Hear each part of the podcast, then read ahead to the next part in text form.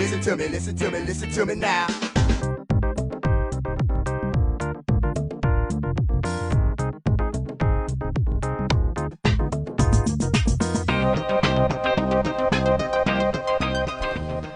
迎收听。他们说这是一档由疗养院全新推出的女性圆桌节目。大家好，我是这一期节目的主持人石头姐。大家好，我今天是对这个话题超级有发言权的小猪猪，同时也是这档节目的常驻嘉宾。那我们欢迎我们今天的飞行嘉宾。大家好，我是这档节目的飞行嘉宾，呃，刚当上总监，压力山大的实业小姐。欢迎实业小姐。实业小姐是我们这个节目第一期的这个嘉宾。简单介绍一下实业小姐。实业小姐是这个美食博主，然后也是一个自媒体人，同时呢，也是我被这个职场女性中的优秀的代表人物。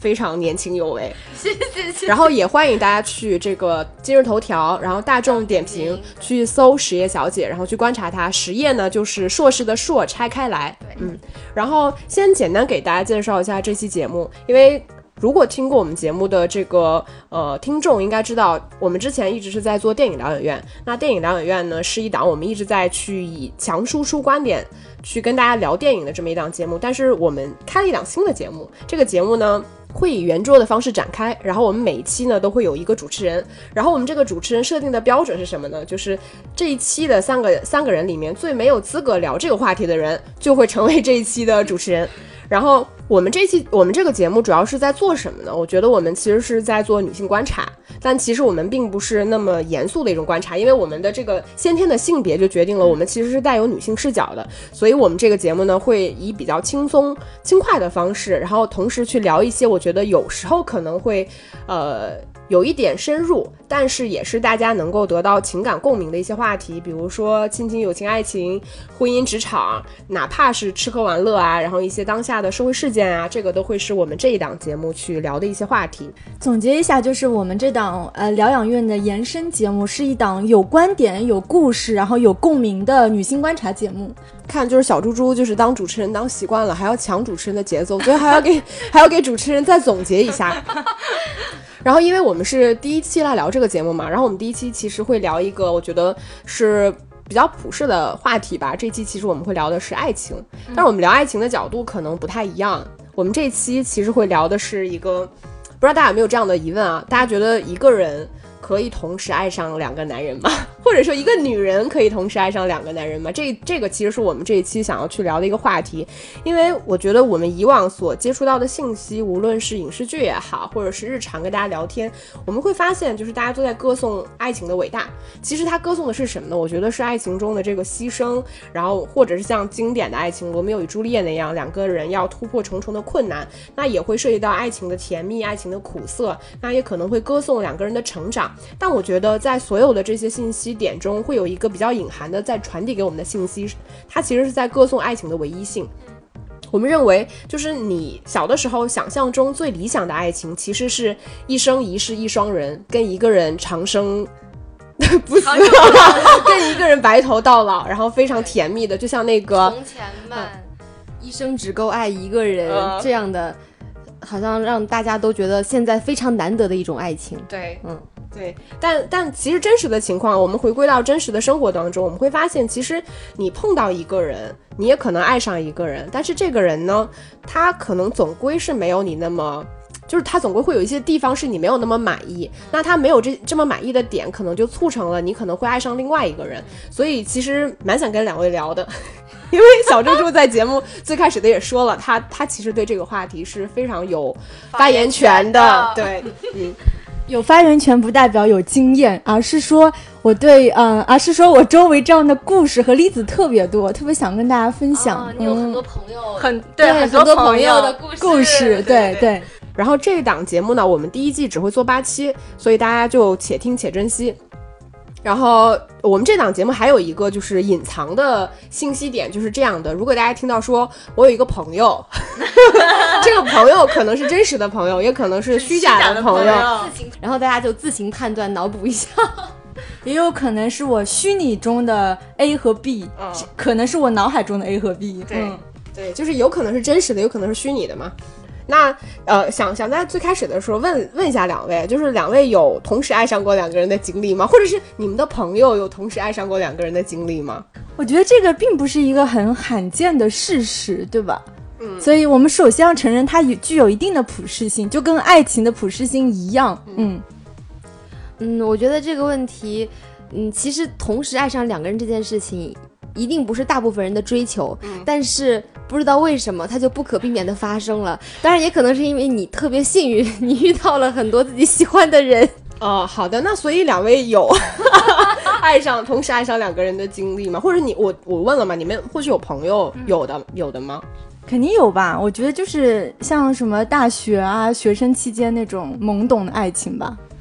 为什么要用“八”这么不肯定的词语呢？有就是有，没有就是没有啊。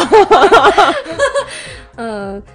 如果是我的话，有过。嗯，其实我自己的一个感受是这样的，就是我觉得我我反而是觉得，就是在我们比较小的时候，比如说在你呃有对爱情或者是对异性有些懵懂的时候，其实那个时候你不会有这种判断，是我将来要爱上一个人还是两个人，对吧？其实反而是你到了一定年龄阶段，或者说你你有过一些情感经历之后，你反而会觉得说啊，好像爱上两个人是一件可能会发生的事情，嗯。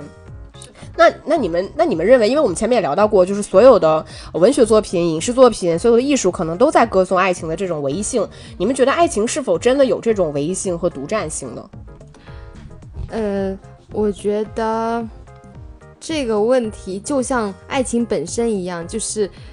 可能没有遇到爱情的人呢，觉得爱情这事儿挺虚的。但是爱情就像鬼一样，只有你遇到了，你就信了。然后这件事儿也是，其实在我我自己没有遇到之前呢，我也觉得爱情就是唯一性的，就是要非常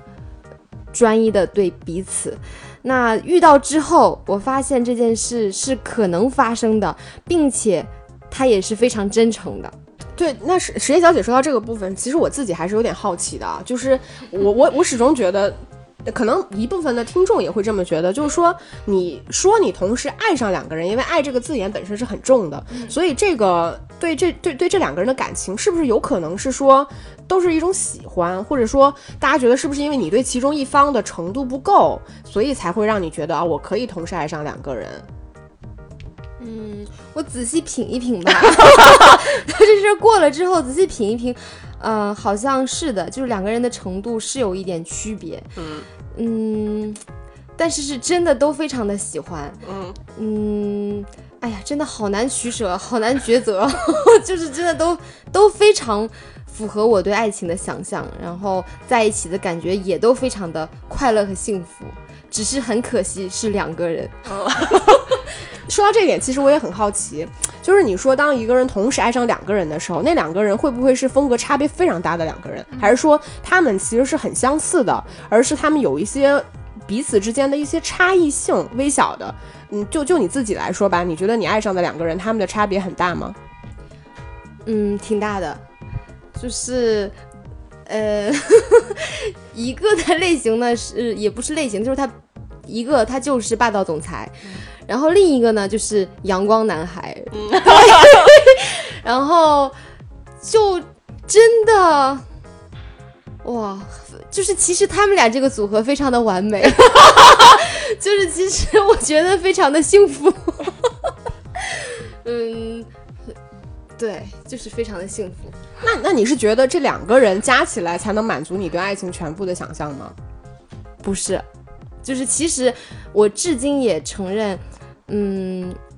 爱情这件事情，其实真爱的话，一个就够了。嗯，就是会有那么一个人，让你觉得全世界有这么一个人就够了。嗯，对我之虽然说我同时可能会喜欢上两个人，但是其实真的，其中绝对是有一个人让你会觉得非常满足，够了。只是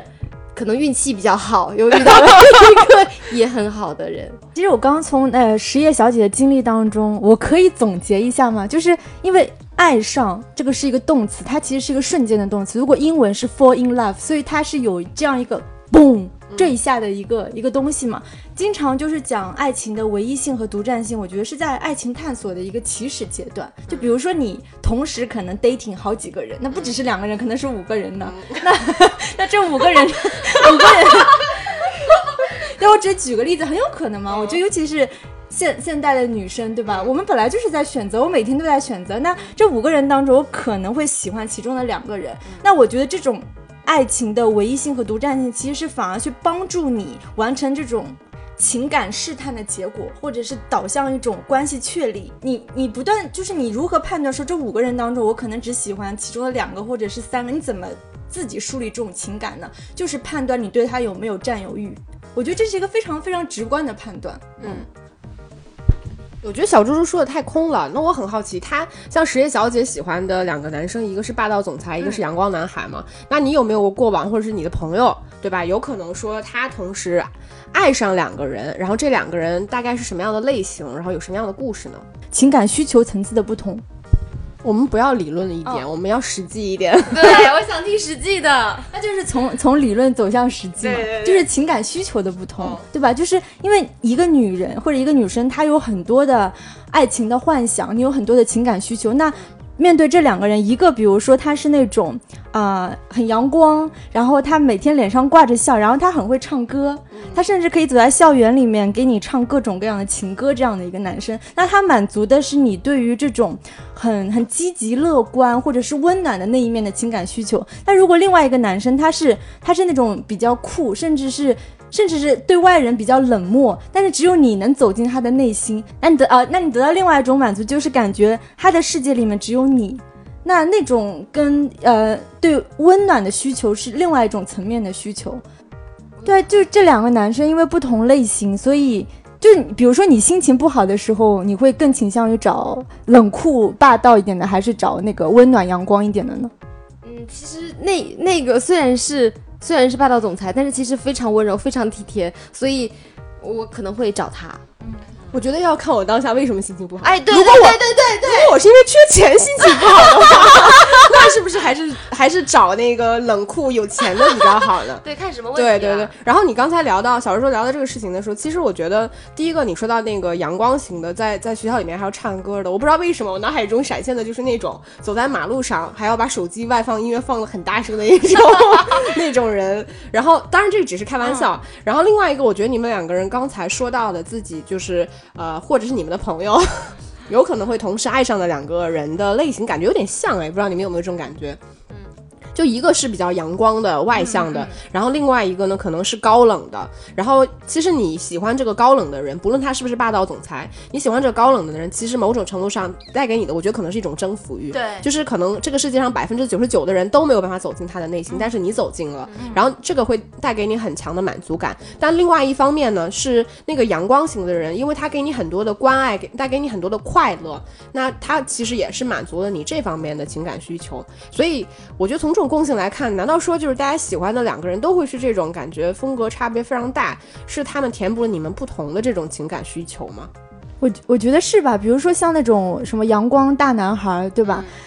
我，但是他这种人会有一种风险，你会质疑他的唯一性和独占性，因为他会对你唱情歌，他会在天冷的时候把你的手插进他的口袋里，就是给你捂手，或者是他知道你大姨妈来了，就立马不是说请多喝热水。可能霸道总裁会这样回答，那他可能就是直接啊，那个外卖一个，对外卖一个鸡汤，对吧？给你就是直接什么淘宝买了一包红糖，或者是在站在宿舍楼下，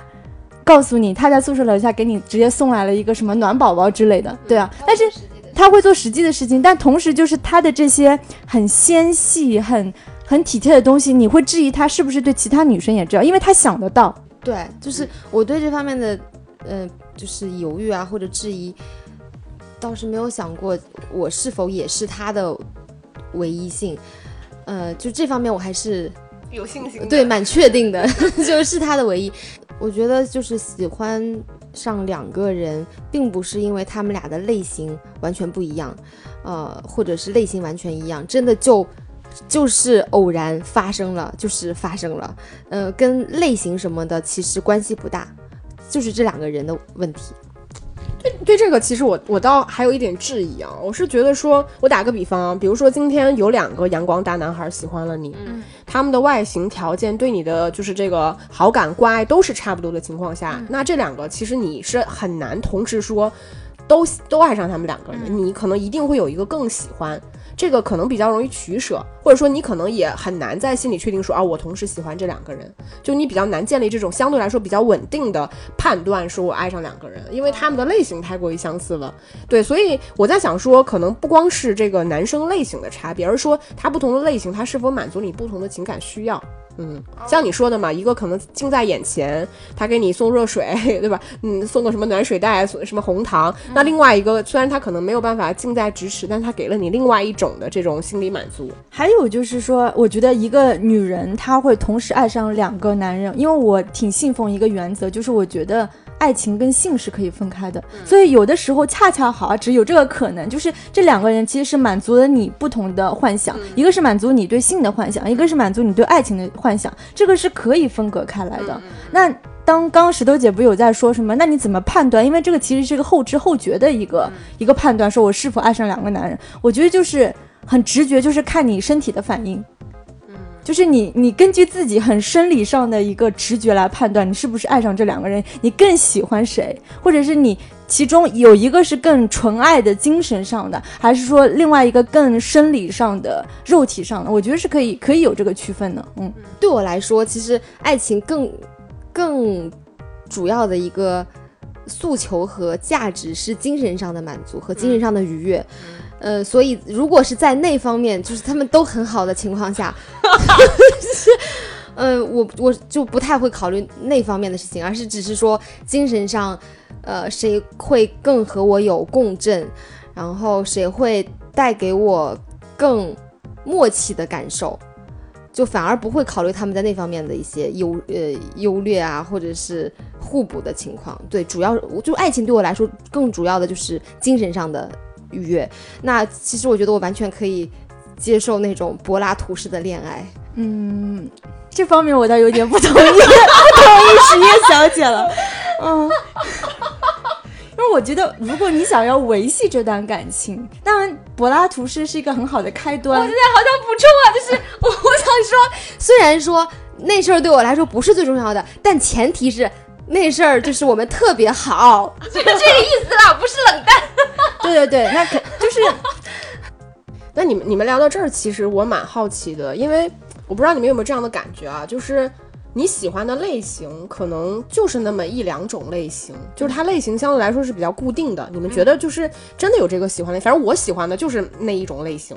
就固定的，就也没有变过。所以我不知道你们是否说有一个固定喜欢的类型，因为如果你同时喜欢上两个类型两个人，且我们前面聊到过，就这两个人大概率可能属于不同的类型的话。那怎么会说有一方肯定是更符合你以往想象中的那个样子嘛？但是你在实际选择过程中可能就不是这样的。像小蜘蛛讲到的，可能你会在这个婚姻啊，或者是恋爱啊，或者是哪怕你在不同的年龄阶段碰到这个人的时候，你的选择可能都会有一些差别。嗯，不知道两位喜欢什么样的类型的男生？然后包括就是说，你们觉得同时爱上两个人的时候，你们为什么有可能不去选那个更贴近你们理想类型的那个男的呢？嗯，说到类型的这个话题，我想到有一个，就是我国非常著名的一个心理学家，然后他说过一个，就是大家其实，呃，你爱上的其实是同一类人，但是你最后嫁给的是其中一个人，那所以他说你要非常感恩那个最后和你结婚的人，因为其实本来你们俩都有其他的选择，因为其实符合呃他这样类型以及呃就是这种感受的人不止他一个人。当然，虽然我们都以为爱情是独一无二的，但是其实很多心理学家或者各种研究都告诉我们说，其实爱情也是可以，就是它并不一定是独独一无二的，你还可能除他之外遇到同下一个这样的人，只是你可能没有遇到而已。那，呃，说回我们刚才这个话题类型，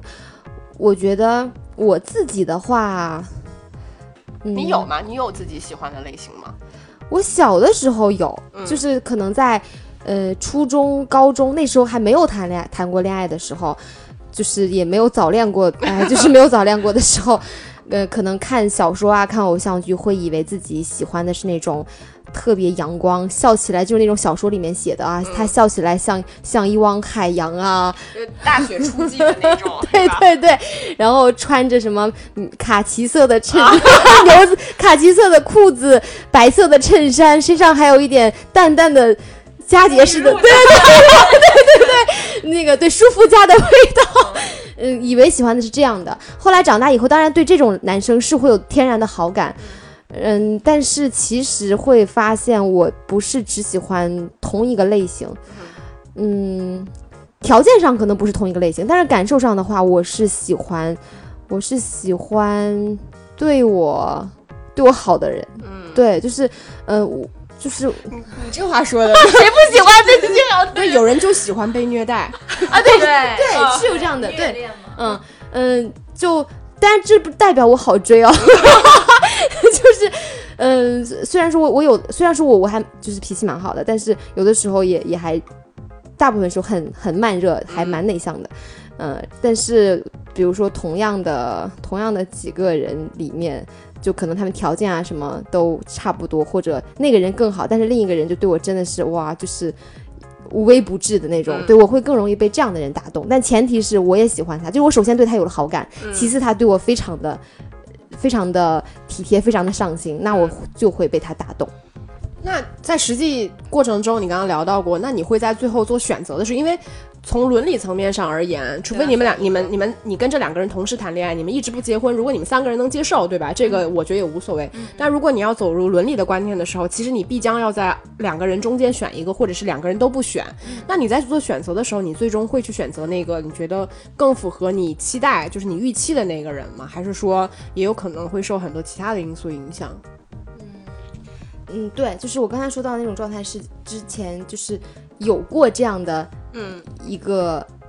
呃片段，那最后肯定是要选择其中一个嘛。然后在做选择的时候，就会有理智与情感这样的感受。对，就是呃，我最后会选择的是，就除了情感之外，我我会加入理智来选这个问题。所以你就是现在还没有选。我现我现在对现在说到这个问题，我又想到另一个我的另一个呃原则，就是呃以前很多人问过一个问题，就是如果在他在结婚前又遇到了另一个心动的人，他该怎么办？这个问题其实对我来说很好回答，就是如果你不知道选 A 或者选 B，谁都不要选，等 C 出现吧。对，所以对我来说，我现在谁都不选了。对对，所以我现在一个人。原来是这样，我都不知道。就是我当我当时你刚刚说什么选 A 还是选 B，我真的在认真思考，说到底是选 A 还是选。原来你是不做选择对，嗯，我觉得任何事情如果让你犹豫不决，那它一定不是你的心里的最佳选择，只是你不愿意承认。其实还会有更好的，但是你只是担心会不会有更好的出现。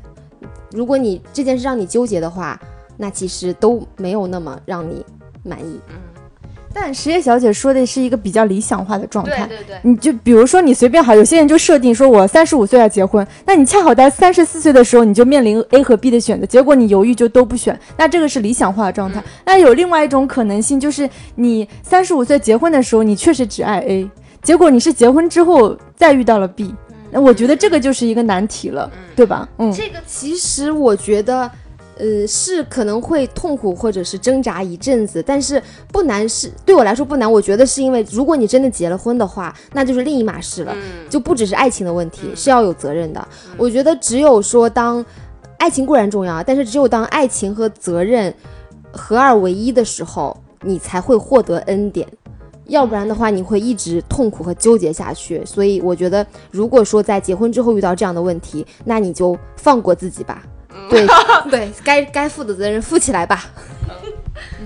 然后，然后小猪猪呢，就是十月小姐说了蛮多的。小猪猪你，你你原来喜欢什么样的人？我好像从来没有问过小猪猪的理想型 是什么样的。对你抛却你现实的因素，就是你理想中或者是你一直喜欢的是什么类型的？对然后你发生过这样事件的时候，是否曾里面有一个真的就是这种类型的？嗯，你可以聊一下这个故事。这个还挺奇妙，因为我发现可能不止你们不知道，我就是我不同阶段的朋友，或者是比如说有些是十年前认识我的，有些是五年前认识我，有些是一两年认识我的人，他们对于感觉上我喜欢的类型，他们都觉得是不一样的，对对对对就是他们摸不清，对。他摸不清我喜欢的类型，但我实际上我也是。感觉我现在总结一下，好像我喜欢的类型还是蛮蛮固定的。就是哪种哪种？那那我我我先猜一猜啊，就我觉得小猪猪，我总结了一下我的感觉。首先，他是特别喜欢那种有才华的、有思想的，这个是对。当然，肯定可能其中一两个不符合啊，但是大概的就是会有这个特质，就是这个人他是比较有个人魅力、个人思想的那种，然后且同时有一点点，就是 我觉得所有的文人都有一点共同性，就有一点酸腐气的。清高 对对对，有一点点，我不知道是不是。我就听到这个类型的描述之后，我我不知道为什么想到了伊能静选择了秦昊，他也是因为秦昊太有才华了，在他没有红的时候，他就觉得他真的好有才华，不管他穷不穷、红不红，他都认定他了。感觉有一点是，但又有点不是。因为就是你很难定义才华，因为可能比如说你觉得他有才华，我可能不觉得他有才华，或者是我觉得有才华的人，你你们不一定觉得有才华，这个是很很主观的东西。然后另外一点就是，但但有一个我觉得我比较共，就是我一直都喜欢跟我差异性比较大的人。啊嗯，我喜欢理工科男，嗯我好像。当然，除了好像也有一两个不是，但大部分我都是喜欢理工科男。嗯因为我喜欢这种差异性的感觉，他不一定很懂我的那一套，但是，但是他起码对我说说的任何事情、做的任何动作，甚至表情，他都觉得很有趣，因为我跟他有很大的差异感。嗯。嗯，啊，你这个我又想到一件事情，就是你说你喜欢跟你有差异的，嗯，那嗯，我是喜欢那种 OK 差异，嗯，有点宏观，我就再具体一点，是我喜欢比我厉害的人，就是嗯、我非常会被那种呃，就是比如说我这方面有点欠缺，但是他这方面真的非常厉害，呃，就比如说有些事情。嗯，举个例子，就比如说我不会滑雪，那这个人、哇，就是滑雪滑的像专业运动员一样，对我就会我就会还挺喜欢他的。然后或者是呃，那我不太擅长做饭，哇，但是 其中一个就是做饭做到像餐厅厨师一样专业，就是非常色香味俱全的那种，呃，尤其又是一个。哇，就是很帅的男人在厨房为你做饭 的时候，真的很心动，所以我喜欢比我厉害的男人。对，我觉得这个蛮符合常理，因为女女性就是很容易喜欢崇拜的人嘛，对吧？对，但是呃我我就是说到我这个个例的时候，就是嗯、呃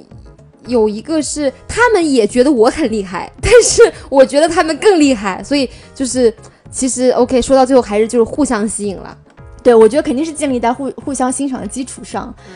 然后说回我喜欢的类型，嗯除了说喜欢理工科男，这个是因为理工科男可能占了 百分之六七十吧，这个也不是很很很准确。另外一点就是我喜欢试探对方的底线。我觉得，比如说你同时喜欢上两个人的时候，当你面临抉择的时候，我觉得就是看底线在哪里。我说的底线就是指，啊，不是说每天你侬我侬的时候这种底线，而是指当我暴露我所有性格最阴暗面、最无法让别人接受的那一面的时候，看他的反应。甚至甚至我会夸张化，就是比如说我这件事我本来没有那么生气，但是我会放大我的反应，然后来试探他。因为其实我觉得只有在很极端的情况下，你才能去考验爱情。那你说到这，我就特别好奇，你呃具体做过些什么考验爱情？嗯，对我特别想知道说这么。具体吗？对呀、蛮很好奇啊。你说你非常想试探他们的底线对，那你具体做过哪些考验？因为其实大部分人都觉得爱情是经不起考验的，并且也不敢去考验爱情。我觉我觉得就是每每个人的弱点和缺陷，或者是每个人的那个痛点不一样。比如说有些男生他就是他他最接受不了就是别人骂他父母，嗯比如说这个点，那我就往这个点上打，我就是骂他父母。感觉就是来啊，互相伤害啊。不是我，我聊到这儿，我其实有点好奇啊，就是你在试探对方底线的时候，是你为了在两个男人之间做选择吗？还是说你就是对所有人都会想要去试探一下他的底线呢？对，我想知道你为什么要这么做。我觉得，我我觉得，当我对这个人或者是对这段关系真的想认真起来的时候，也有可能是二选一的时候，也有可能就是我真的在认真考虑一段就是认真，就是很非常严肃的关关系的时候，我都会这样做。我觉得这是一定要考验的。OK，那你这么做过比较成功的案例是什么？就比如说你成功的真的，哇，真的庆幸当年没选他。获得了真爱，对对对对，你最成功的案例是什么？这个成功的案例就是现在的案例啊，你怎么考验他的？就是往他最痛处的地方打呀，他他什么反应啊？包就是容吧。包容啊，是爱最大是吗？不是，那绝对就是，如果我往他的痛处打，他的反应一定是比他平时要强烈的多的，不然我就没必要走这种策略。关键是我其实也没有心机 girl 到说好，我今天我要考验一下他，我今天要怎么样？其实没有任何一个女性会在一段关系当中做这种非常强动机的一个考验。我觉得都是在这个关系流动当中才会做这样的一个决定。然后我们我我觉得我们我们再说回这个同时爱上两个人这个问题啊，就是我在我想了一想，就是如果你同时爱上两个人，我在觉得可能你爱上这两个人的时候呢，可能。对于这两个人感情的这个高峰，我觉得是错峰来临的。我不知道是不是对的啊？就是如果你跟一个人的感情，你你跟其中一个人的感情，如果正处在很甜蜜的时候，就我觉得你其实是很难被另外一个人打动的。嗯，应该是说这两个人的到来，或者说你跟这个人关系的这个高峰的到来，并不是同时进行的。所以这个会造成说，最终你有可能会在同一个节点爱上两个人。我不知道是不是这样。嗯，差不多是这样。就是我觉得，虽然说，嗯，有可能会同时爱上两个人，但是其实大部分情况下，呃，还是怎么说呢？就是虽然说同时爱上了两个人，但是在跟其中的一个人 A 对在一起的时候，其实你还是很专一的。嗯就对，其实对他们两个人都是很专一的，只是说可能两个人的节奏啊，嗯，嗯，冷热啊是有阶段性的不同的，但是你还是专一的，对，那这就不能叫专一啊，因为你都都已经就是状况已已经是在分析 A 和 B 的时候，那就不能叫专一。嗯，我是说，如嗯，不是如果，而是说你跟这个人是最甜蜜的时候，真的是热恋期的时候，我是不会喜欢另一个人的，这点我是赞同的，因为全心因为当你们俩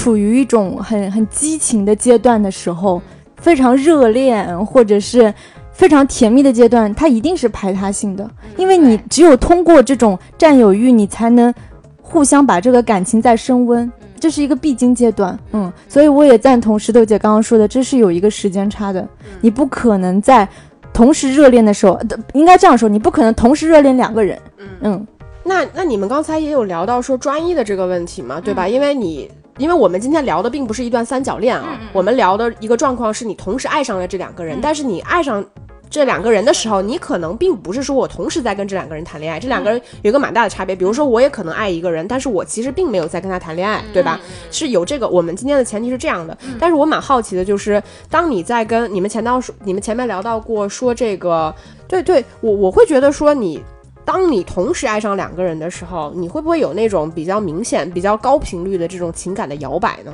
就是你会不停的把他跟另外一个人去做这个比较，会会这样吗？还是说我在跟这一个人在一起的时候，我会比较投入？嗯，我其实对另外一个人是没什么感觉，但当我跟这个人没接触，我跟另外一个人接触，跟 B 接触的时候，我可能又觉得啊，我又会全情的投入到 B 的这个状态。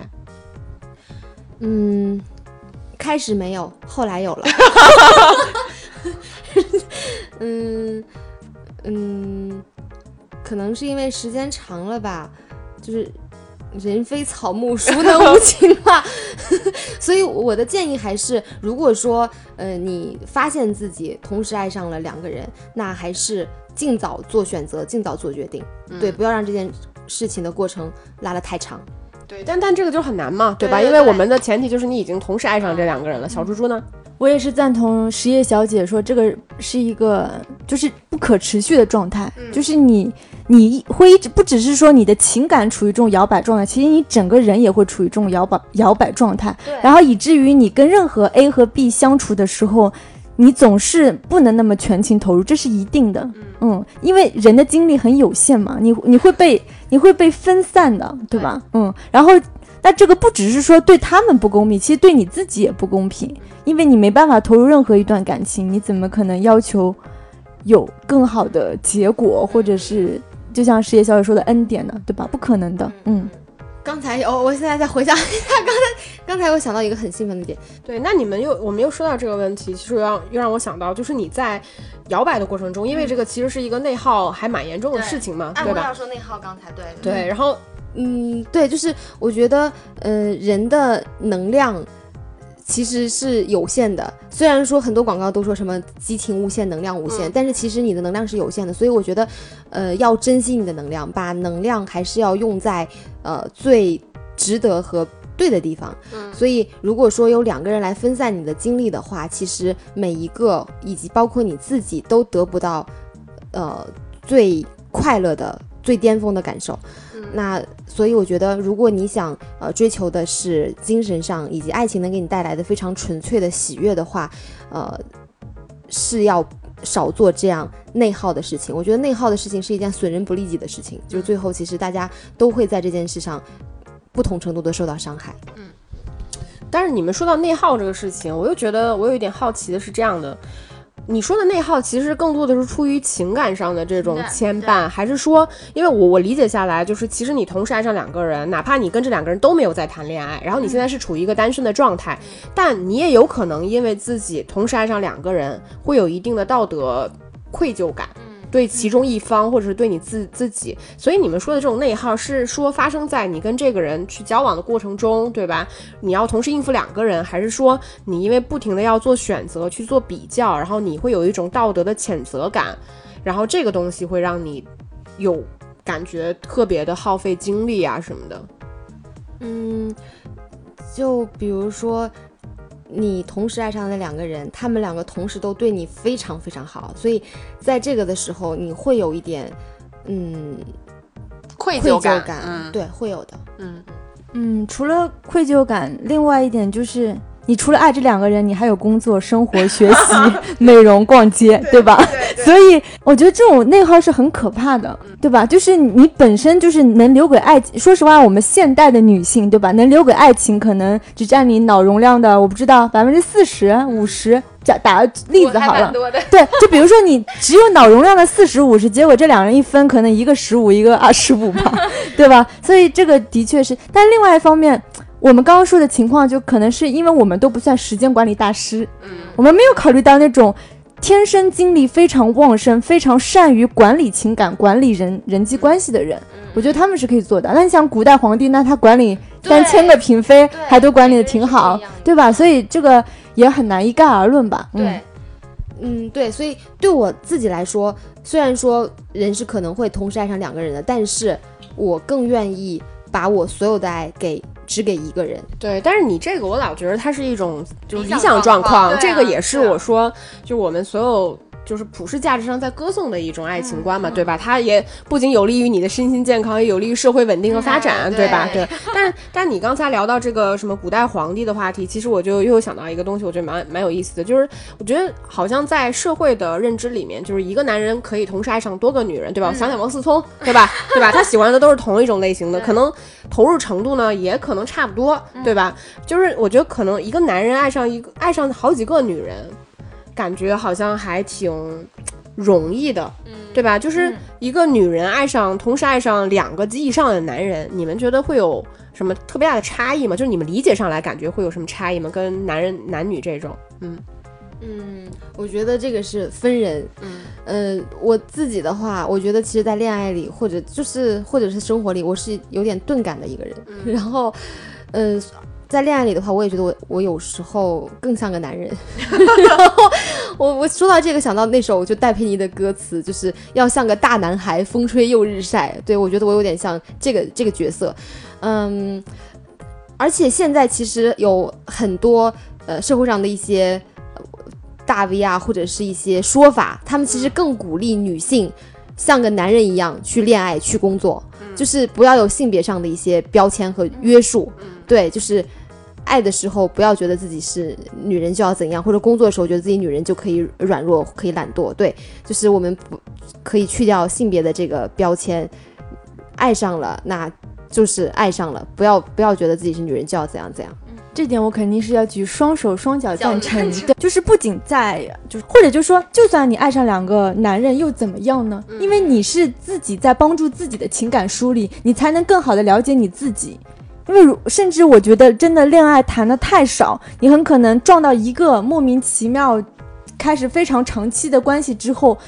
但十年后你再发现你爱上另外一个人，往往就是就是很很晚了。嗯，对吧？当你面对这种所谓的窘境的时候，不要害怕。对，你当然就是我们肯定是鼓励你要做决定的，因为这不是可持续的状态。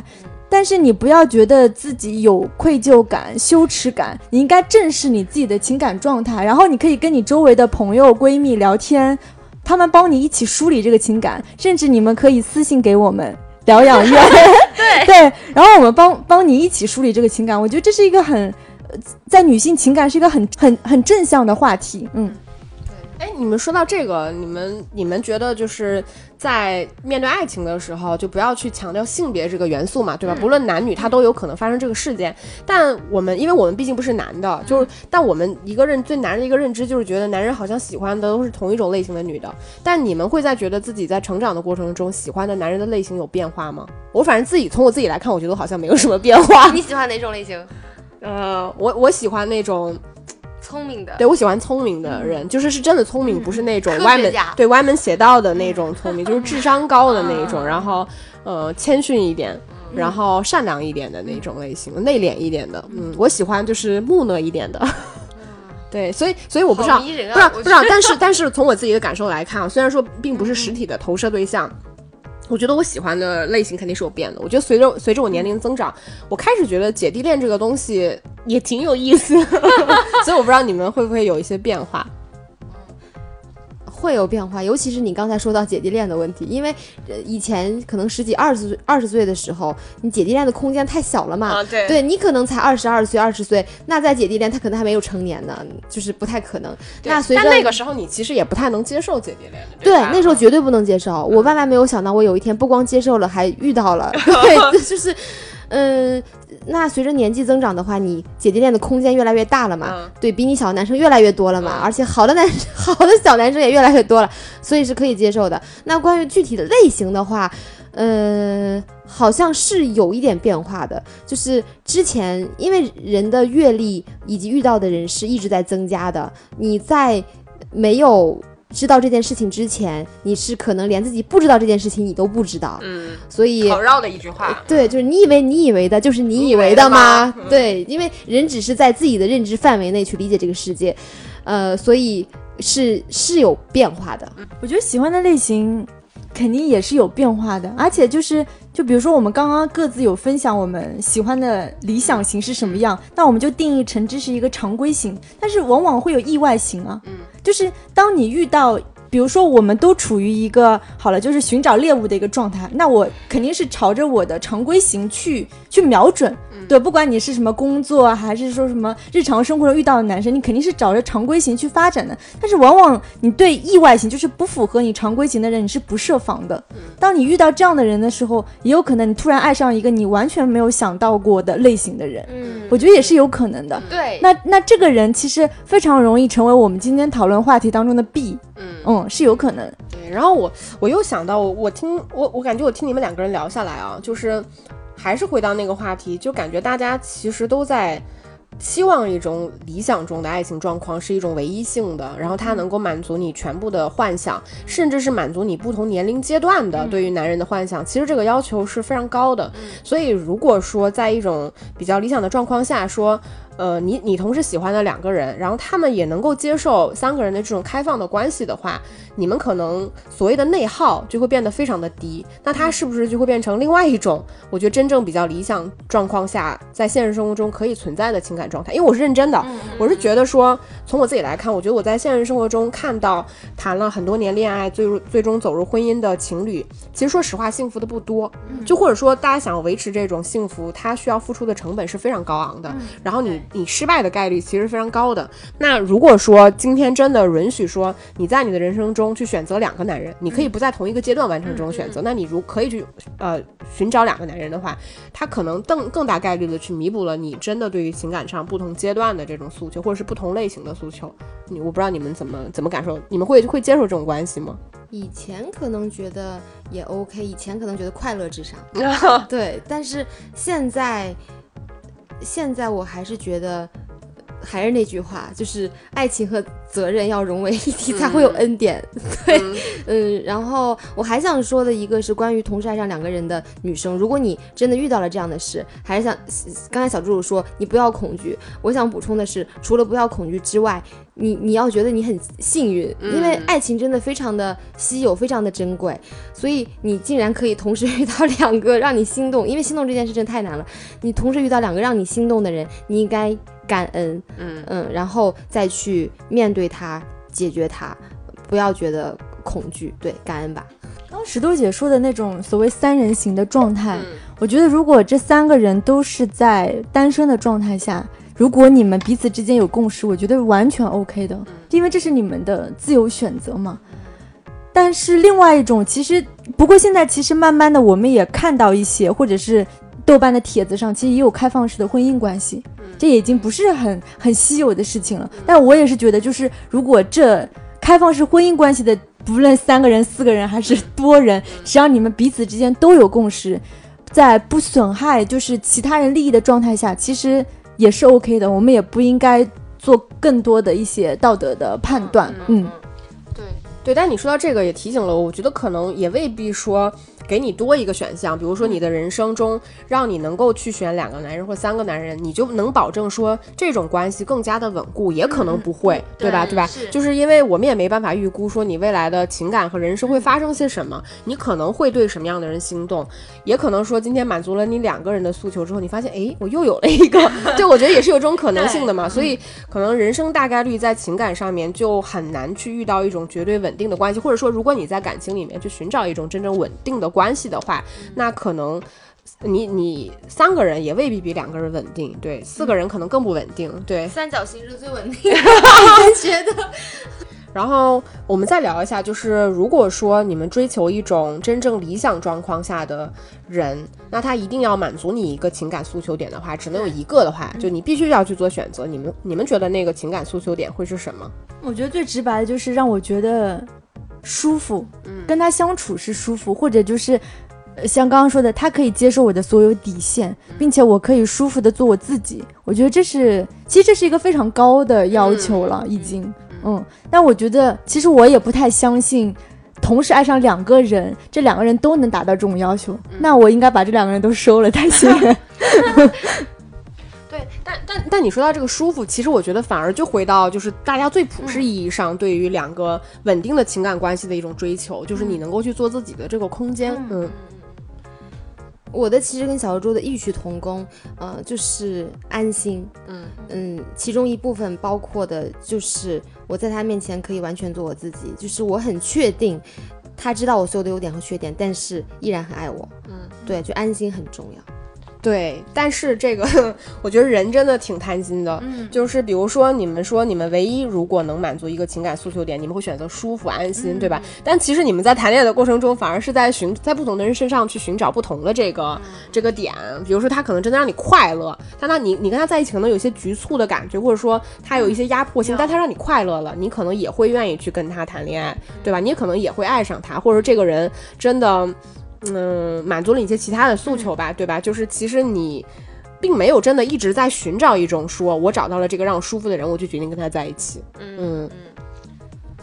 对，就是人是会，我现在觉得人的想法是会变的，在每一个阶段，你可能之前认知的事情，后来居然推翻了。嗯，然后就比如说，我其实，在小的时候是非常，我只相信一见钟情，对于爱情的判断，我只觉得一见钟情才是真爱。那现在的话，